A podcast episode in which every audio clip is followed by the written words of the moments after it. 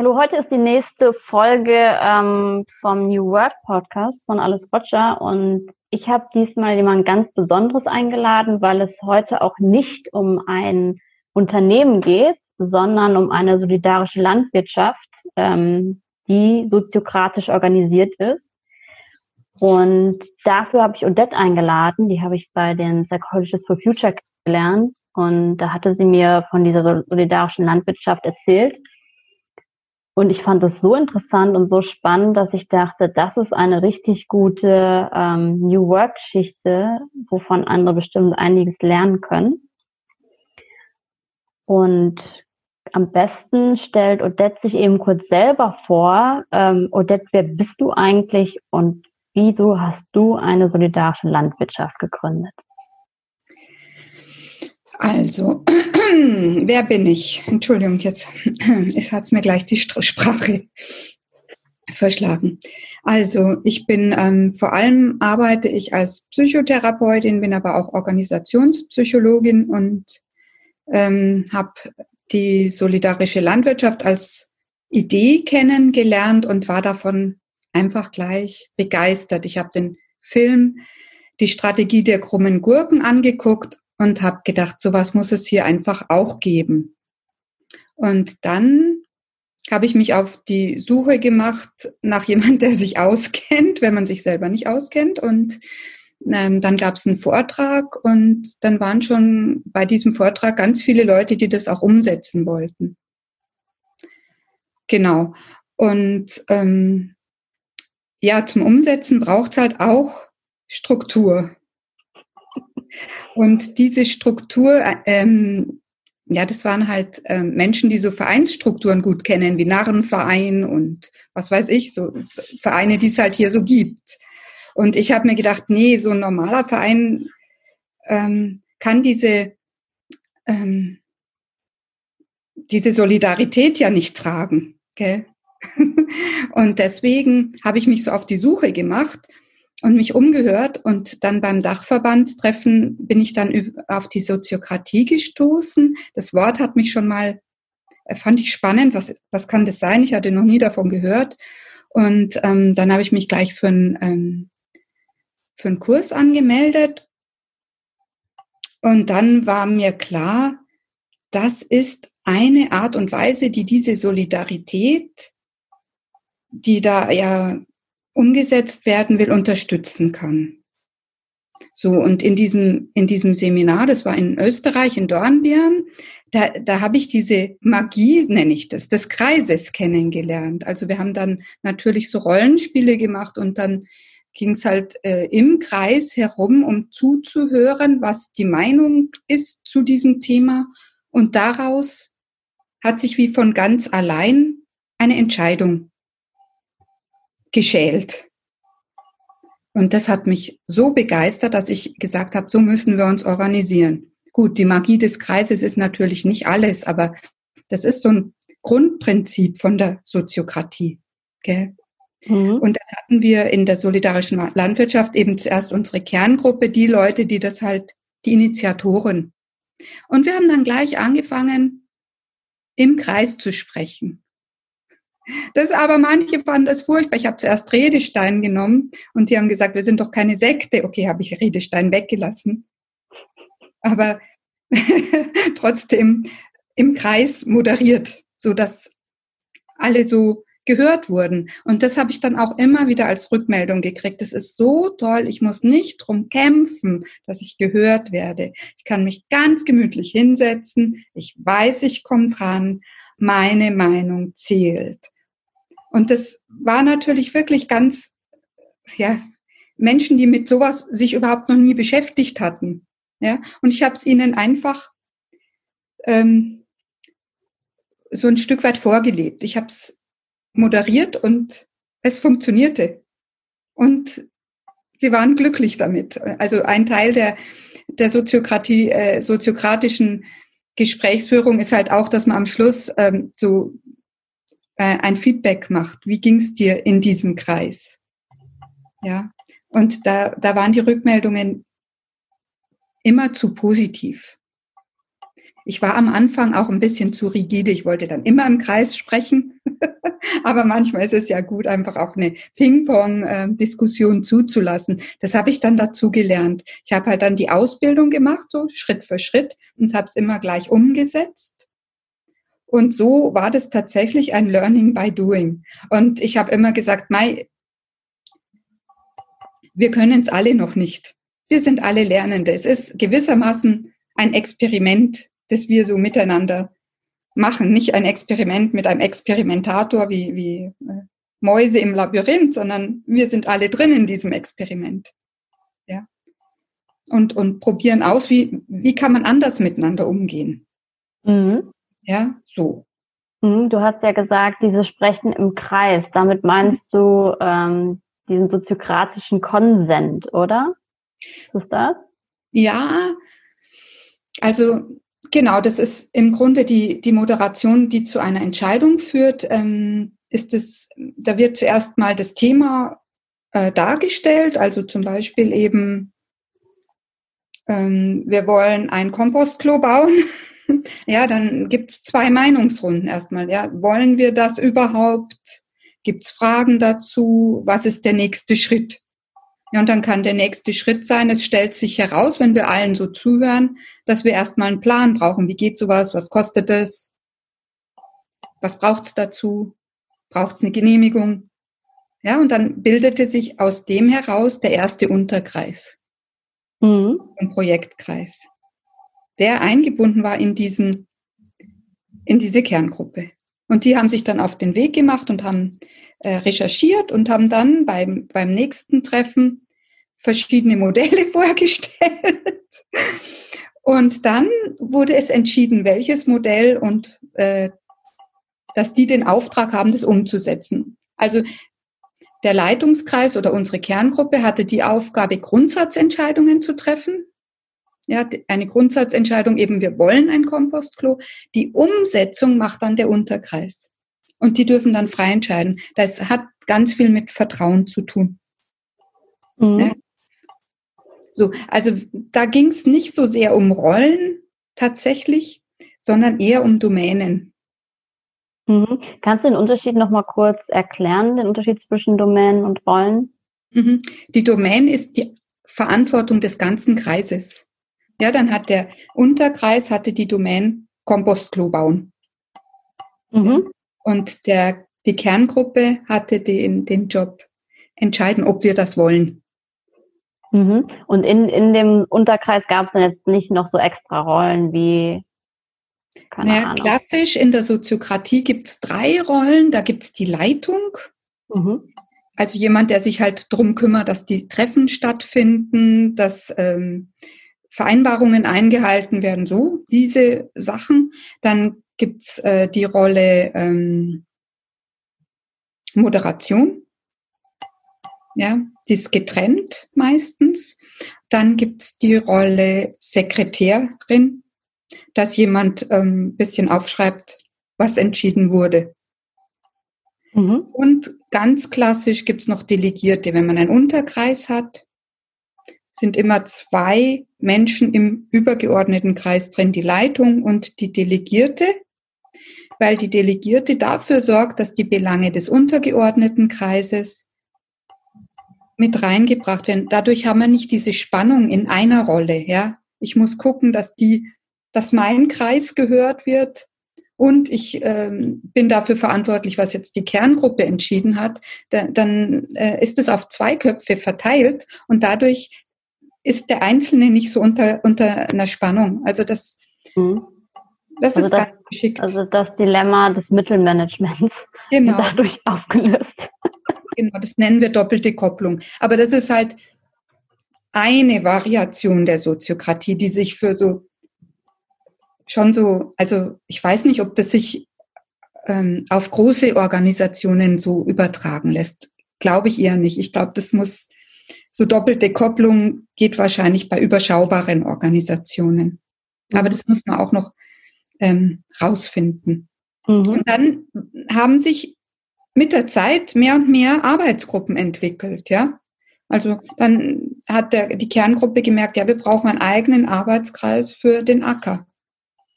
für den Anbau, für die Anbauplanung, für was für Gerätschaften gebraucht werden. Ja, und dann haben wir gemerkt, wir brauchen ja auch noch einen Kreis, der sich drum kümmert, um die Finanzen. Okay. Und so hat sich das tatsächlich sehr, sehr organisch entwickelt, dass Aufgabenbereiche dann in Unterkreise äh, delegiert wurden. Mhm. Okay. Was, was mich da ähm, total interessiert ist, viele Unternehmen fangen ja an, wenn sie Selbstorganisationen anfangen, mit riesigen ähm, Trainingsoffensiven, ne? So von wegen, wir müssen jetzt alle trainieren auf, keine Ahnung, wie das irgendwie alles funktioniert und und und. Und da wird sehr viel Zeit und Geld investiert und ähm, ich meine, ihr seid ja eine freiwillige Organisation gewesen. Die Leute hatten ja noch einen normalen Job, das haben in ihrer Freizeit gemacht. Wie seid ihr damit umgegangen, mit dieser starken äh, Knappheit der Zeit? Also wirklich ganz krass Learning by Doing. Wir haben es einfach gemacht und dann gemerkt, wo es hakt und uns dann wieder informiert, was kann man da tun. Also es braucht schon eine Expertin, ja. Also das war halt in dem Fall ich, weil ich die ganzen Ausbildungen gemacht habe und dadurch konnten die mich halt dann immer fragen, was machen wir denn in dem Fall, was machen wir in dem Fall. Also es braucht schon eine Person, die sich auskennt. Mhm. Aber ich, also in meiner Ausbildung hieß es auch, ich muss ähm, Trainings machen und die müssen geschult werden und so. Aber tatsächlich haben wir das nicht gemacht und auch nicht gebraucht. Es gab so ein Heftchen, das habe ich dann ähm, in zehnfacher Ausführung ähm, gekauft und habe das dann den Arbeitsgruppen gegeben und da standen so die die grundsätzlichen Sachen drin, wie man eine, eine offene Wahl macht, wie man ähm, eine Entscheidung moderiert, ähm, so diese, diese grundsätzlichen Sachen und was Konsent ist. Und damit kamen die ganz gut klar. Also im Prinzip war es so, ähm, ihr habt so ein Handbuch gemacht, wo man sagen kann, ne, so ist so die Basisstruktur, mit der man gut arbeiten kann, um äh, in der Gruppe gut voranzukommen. Und ähm, wenn ihr ein Problem habt, meldet euch und dann ähm, finden wir den nächsten Schritt, anstatt den alles auf einmal zu geben und die tot zu trainieren, habt ihr einfach gesagt, ne, das ist so die Basis, da, damit könnt ihr anfangen und wenn ihr ein Problem habt, dann lösen wir das. Also sehr mhm. Schrittchen für Schrittchen und sehr bedarfsorientiert. Ja. Spannend.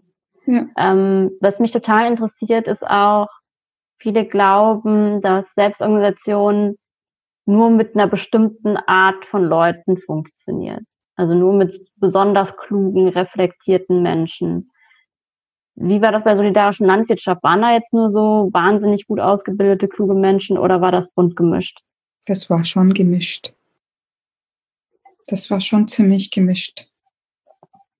Also ja, würde ich schon so sagen. Mhm. Weil es ist ja nicht, ist ja nicht so schwer. Ja, man muss halt nur den Mund halten können und zuhören können. Erstmal, gut, das ist vielleicht schon für manche schwer, und nur sprechen, wenn man dran ist, wenn es jetzt um eine Entscheidung geht.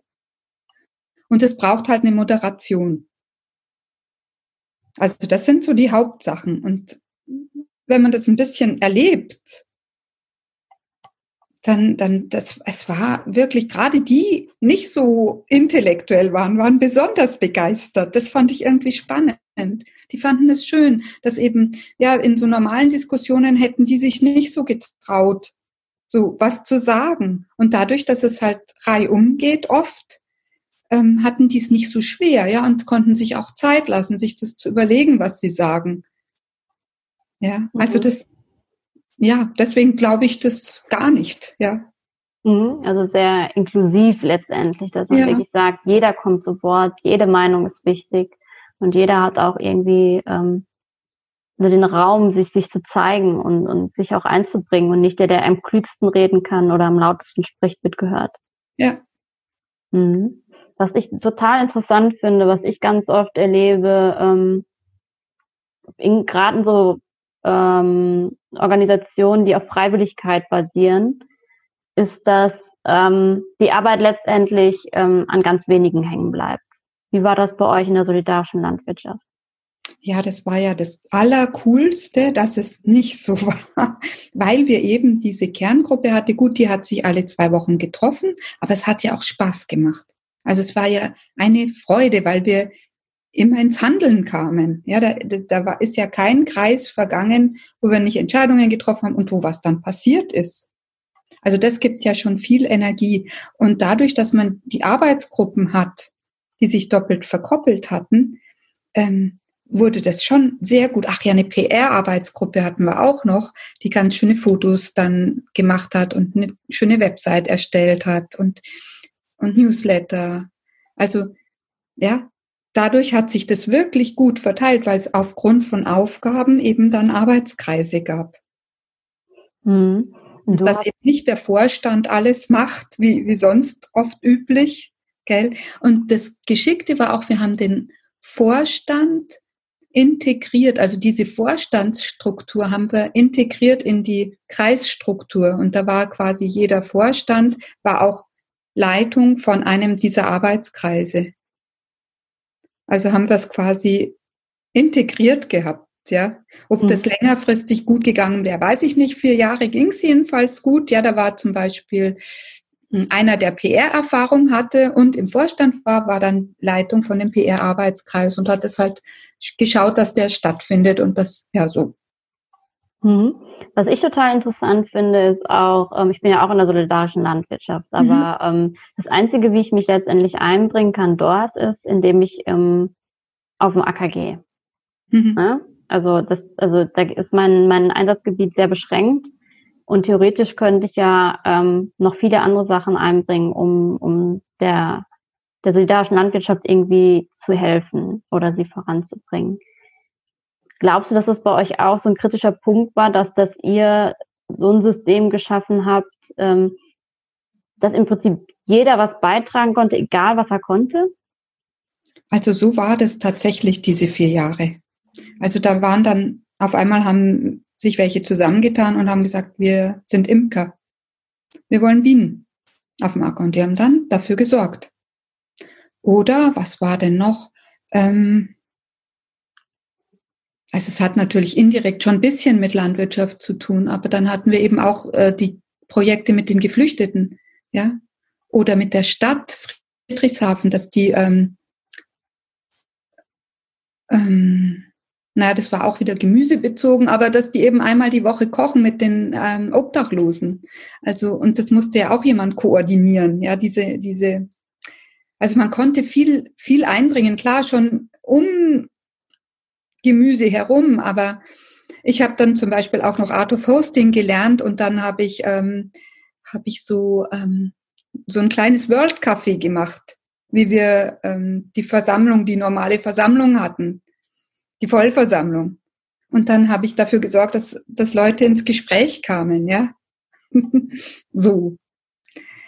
Also, und dann gab es noch eine, die auch Art of Hosting ähm, gelernt hatte und die hat dann auch mal eine Übung mit, mit den Leuten so gemacht.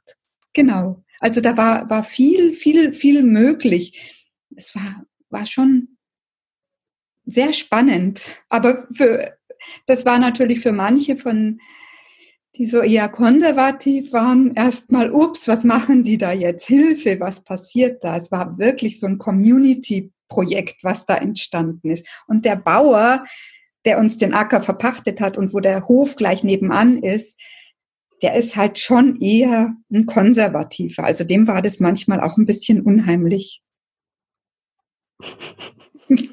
Aber ich meine, die Solavi gibt es immer noch, die ist zwar nicht mehr ganz so Community orientiert, aber die läuft, ja. Und jetzt haben sie auch wieder irgendwas gebaut, ein Pavillon oder so. Also ja, so die Initialzündung und die Grundstruktur ist geblieben. Also die machen immer noch Soziokratie, gell. Hm.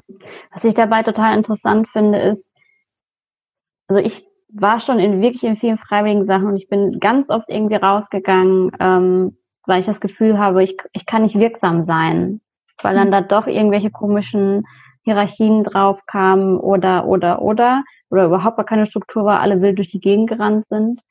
Ähm, und deswegen beeindruckt mich das so. Was würdest du aus deiner Sicht sagen, was war so das, das, wo du gesagt hast, boah, ich bin so begeistert, das, das ist das, was ich auf jeden Fall jetzt immer so machen würde? Ja, das ist schon die Welt, in der ich leben möchte. Tatsächlich. Ich habe das erlebt, dass das geht. Ja. Dass alle sich einbringen können nach ihren Potenzialen. So viel und so wenig, wie, wie sie wollen. Dass wie ein Orchester entsteht, ja. So. Oder vielleicht so eine Jazz, wo nicht unbedingt jemand leitet, aber wo mal jemand die Leitung übernimmt und dann jemand anders. Mhm. Also das war schon klasse zu merken, hey, wir, wir, wir können auch anders miteinander umgehen, miteinander leben, miteinander organisieren. Mhm. Nur was halt wirklich, wirklich gefehlt hat, wenn ich jetzt die äh, Elinor Ostrom äh, Kriterien anschaue von ähm, den Core-Design-Prinzipien, da hat wirklich gefehlt, ähm, was macht man, wenn ein Konflikt kommt.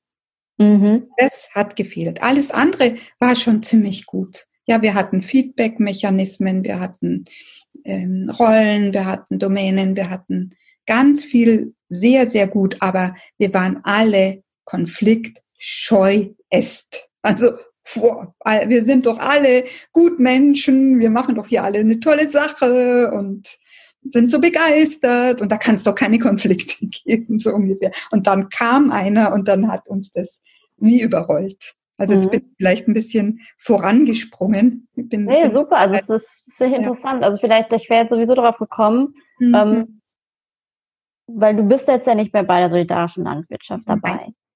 Und da würde mich einfach interessieren, und das hat ja mit dem, was du gesagt hast, jetzt auch zu tun, ähm, weil es war ja anscheinend so eine richtige Happy World. Ähm. Es hat funktioniert, also das, also wenn man das so hört, dann denke ich mir so, was, ich will sofort einsteigen, ähm, so will ich auch meine Freizeit verbringen. Ähm, ne? Und wie du auch gesagt hast, ihr habt ja letztendlich gezeigt, wie, wie, wie die Zukunft aussehen kann. Ne? Die Zukunft der Zusammenarbeit letztendlich. Mhm. Und ihr habt bewiesen, dass es eigentlich geht. Aber trotzdem ist ja an einem Punkt schief gegangen. Vielleicht kannst ja. du da ein bisschen mehr drüber erzählen, weil was du auch schon gesagt hast mit den Designprinzipien, wir können daraus ja wirklich viel lernen. Mhm. Ja, also wirklich, die, diese, muss ich mich auch selber an der eigenen Nase packen. Ich war auch total konfliktscheu. Ich habe mich danach natürlich wahnsinnig viel damit beschäftigt, mit gewaltfreier Kommunikation und mit Restorative Circles und was weiß ich. Und ähm, inzwischen denke ich, Konflikte sind was sehr Fruchtbares. Aber damals hat mir das echt Angst gemacht und ich habe es nicht, die Welt nicht mehr verstanden. Was ist denn jetzt los? Ja. Ich würde erzählen, was so grob passiert ist, damit wir so ein bisschen verstehen, wie sowas aussehen kann, wenn einem es auf einmal doch um die Ohren fliegt. Also es war so, dass es neue Gärtner gab und unsere alte Gärtnerin, ähm, die hatte dann auch die Rolle übernommen, Bildungsarbeit zu machen, weil wir ja gemeinnützig waren. Und wir hatten äh, Funding, äh, Geld bekommen und haben die ordentlich bezahlt. Wir haben die Gärtner auch ordentlich bezahlt, wirklich übertariflich, weil wir wollten, dass alle gut Geld verdienen und glücklich sind.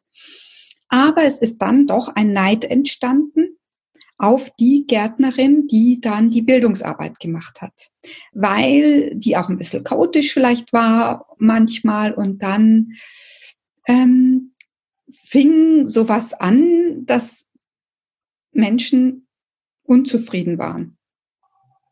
Und ähm, weil die Hälfte vom Co äh, von, dem, von der Kerngruppe äh, stand halt völlig hinter dieser Bildungsarbeit und die andere Gruppe wollte das nicht mehr und fand das zu viel und brauchen wir doch nicht und wir sind doch Landwirtschaft und wir wollen doch bodenständig sein und wir wollen doch gar nicht so mit Geflüchteten und dann noch mit Streetworkern, sowas wollen wir alles nicht und diese vielen Projekte, das wird zu viel, das wird zu groß. Und da hat sich dann so ein Paralleluniversum gebildet, das sich aber nicht mehr mitgeteilt hat.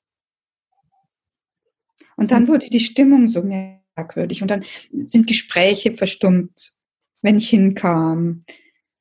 So komische Sachen sind passiert, dass, dass, dass es hieß, ja, wir machen eine Aktion und dann stand auf einmal nur ich und äh, mein Partner, der Markus, standen dann da und niemand anders. Und wir haben dann allein rumgeräumt und den Abholraum aufgeräumt. Also so komische Sachen sind dann passiert. Und ich konnte es nicht einordnen. Und ich, weil ich eben so noch so begeistert war, wie toll alles läuft, habe ich das auch tatsächlich lange übersehen und habe mir keine Hilfe geholt, habe mir keine äh, Konfliktmoderation äh, geholt. Hätte man ja alles machen können, sich eine Supervision holen. Es war dann schon zu spät. Es war dann einfach den Bach runter. Und die konservativen Kräfte haben sich durchgesetzt. Wir sind jetzt so eine ganz normale Solavi, wie du sie kennst. Schon mit Kräutergruppe vielleicht, aber das, was es am Anfang war, ist es nicht mehr. Hm. Aber ein Stück weit ist geblieben, immerhin. Also da bin ich immer noch ganz, ganz froh drüber. Na, ihr habt es ja immerhin geschafft, eine solidarische Landwirtschaft in doch einer konservativen Gegend ne, zu etablieren. Hm. Und das ist ja schon, das ist ja schon was, was sehr Großes. Ne? Ähm, was ja. ich mich jetzt noch frage, ist, du hattest vorhin darüber gesprochen, ähm, dass ihr alle so konfliktscheu wart und dass du dich jetzt im Nachhinein sehr damit beschäftigt hast, ähm, wie man das beim nächsten Mal vielleicht eher erkennen oder wie man damit anders umgehen könnte. Vielleicht kannst du nochmal äh, mit uns teilen, was du da rausgezogen hast und, und wie du das anders anpacken würdest oder was du daraus gelernt hast. Ja, ich glaube, was wirklich gefehlt hat, sind, was du, äh, was ich über dich jetzt auch ähm, so mehr gelernt habe, über diese ähm, verschiedenen Meeting-Formate, dass man eben auch mal ein Format hat, wo man sich bloß locker austauscht. Das hatten wir nicht. Wir haben immer gearbeitet, wir haben immer entschieden, wir haben immer gemacht. Das hat gefehlt, weil in so einem informellen Rahmen hätte sich das vielleicht eher gezeigt. Oder wir haben auch keine Retros gemacht. Ja, ich glaube, das wäre auch wichtig gewesen, ja, dem richtig mal Raum und Zeit zu geben. Ja, also ich glaube, das hat tatsächlich auch gefehlt diese Meeting-Formate, weil die Soziokratie, die ich kennengelernt habe, war tatsächlich sehr entscheidungs- und umsetzungsbezogen. Und es gibt einfach auch andere Bedürfnisse, ähm, die ganz, ganz wichtig sind, damit eine Organisation gut läuft. Gut, wir haben schon unsere Feste gemacht und unsere Vollversammlungen und so, aber so mehr im Alltag. Mhm. Diese Meeting-Formate mit reinzubringen, das würde ich jetzt anders machen. Mhm. Genau. Du hast vorhin noch mal was über die ähm, Designprinzipien erzählt. Ähm, mhm. Ich weiß, wovon du sprichst, aber vielleicht kannst du noch mal ähm, für die, die das nicht wissen, noch mal kurz erklären, was sind das für Designprinzipien? Mhm. Also ähm, die Methode heißt Pro-Social und kommt so ein Stück weit aus Australien und ähm, Amerika. Und ähm, die Basis ist Evolutionsforschung, Psychologie und die Arbeit von der Elinor Ostrom, die geforscht hat, wie das äh, Gemeingut ähm, verwaltet werden kann von ganz normalen Menschen, wie das auf der ganzen Welt passiert ist, dass äh, Menschen die Fischereien oder die Wälder oder die Gewässer äh, erfolgreich miteinander bewirtschaftet haben. Und aus dieser Arbeit, äh, da hat sie auch den Nobelpreis 2009 dafür bekommen, und aus dieser Arbeit hat sie Prinzipien entwickelt, ähm, die dafür sorgen, dass eine Gruppe so miteinander arbeitet, dass kein großer Schaden angerichtet wird in der Umwelt und untereinander. Mhm. So. Ja, ich finde das total spannend. Ich hatte mich in letzter Zeit jetzt auch ein bisschen damit beschäftigt und habe so viel wiedergefunden, was ich aus allen anderen Ecken von ähm, zum Thema Selbstorganisation gelernt habe, dass ich das Gefühl hatte, das fasst es irgendwie nochmal so unter einen, einen Schirm, ne? Fasst ja. es nochmal zusammen und es gibt mir in meiner Arbeit total ähm, die Richtung auch, ne? So, so, so ein bisschen ähm, ja, diese wissenschaftlichen Prinzipien, an denen man sich entlanghangeln kann ja. ne? um auch nichts zu vergessen, was wichtig ist. Ne? Wie du vorhin auch gesagt hast, hättest du Designprinzipien vorher äh, gehabt, dann hättest du ähm, dieses ganze Konfliktthema eher am Schirm gehabt. Ne? Ja. Mhm. Wenn man jetzt, ähm, also wenn du hast jetzt ja deine Erfahrung gesammelt und ich finde die total spannend. Was würdest du anderen raten, die ähm, irgendwas gründen wollen, ist jetzt egal, ob es jetzt was Freiwilliges ist oder ein Start-up oder was auch immer, was würdest du denen raten aus den Erfahrungen, die du gesammelt hast? ja schon mutig sein und Neues ausprobieren und sich ruhig mal trauen, ähm, eine, eine Consent-Moderation äh, zu machen und mal, mal, mal schauen, wie das, wie das ist, wenn man nicht eine Kampfabstimmung macht, sondern schaut, gibt's ähm, gibt's Einwände, ja. Das ist schon, schon mal ein Schritt, der, der ein ganz anderes Lebens- und Gemeinschaftsgefühl macht, ja. Und da geht es tatsächlich eben nicht um, um Machtkämpfe, sondern da geht es um Kooperation. Wir sind gemeinsam stärker. Wir sind, aber es heißt auch nicht, ich unterwerfe mich. Kooperation ist für mich wirklich ähm, gemeinsam mehr zu schaffen als alleine. Ja, und manche verwechseln Kooperation mit Unterwerfung und ähm, das bringt einen natürlich nicht weiter. Und das Schöne ist, mit so kooperativen Methoden wie Soziokratie können wir wirklich die Intelligenz von allen mit einfließen lassen. Und es macht Spaß. Es macht einfach Freude, finde ich jetzt so. Ja. Weil man eben nicht so kämpfen muss, weil man nicht so aufpassen muss, weil man nicht äh, irgendwie Leute überzeugen muss, sondern ich sage dann meins, die anderen hören das zu, dann höre ich auf einmal eine ganz andere Meinung. Und ich höre zu und das lass mich beeinflussen davon. Und dadurch entsteht wie ein, ein neues inneres Bild für alle, ja. Das kann man schwer beschreiben, gell? Aber ich glaube, so ein bisschen kommt es vielleicht drüber. Das ist echt ja, schön. Ja. Also, also das Gefühl kommt bei mir auf jeden Fall gerade an. Also was ich da so als inneres Bild habe, ist diese diese Struktur, in der ich sein kann, wie ich bin. Ja. Ne? Also in der ich einfach sein kann und mich einbringen kann, so wie ich bin, weil die Struktur das hält und aushält. Ja, ganz genau. So habe ich das erlebt, ja. ja. Richtig, richtig gut. Ja, dann danke ich dir, Odette, total, dass du ähm, deine Erfahrung geteilt hast. Ähm, ich habe aus den Gesprächen mit dir da total viel für mich rausgezogen. Und ähm, ja, ich freue mich auf das nächste Gespräch mit dir. Danke, Friederike. Hat Spaß gemacht.